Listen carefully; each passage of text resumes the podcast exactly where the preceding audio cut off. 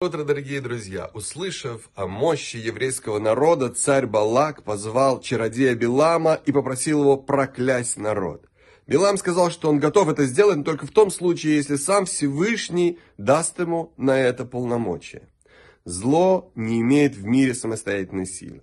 В книге Зоар, в каббалистической книге, зло сравнивается с блудницей, которую царь нанял для того, чтобы совратить своего сына, принца, и проверить его.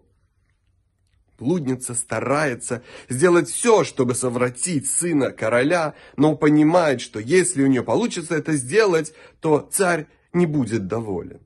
Таким образом, Зло не имеет самостоятельной силы в этом мире. Зная об этой природе и понимая, что Всевышний правит этим миром и создал зло только для того, чтобы у нас была свобода выбора, чтобы мы могли выбрать между злом и добром, нам гораздо проще бороться со злом и отодвинуть его в сторону.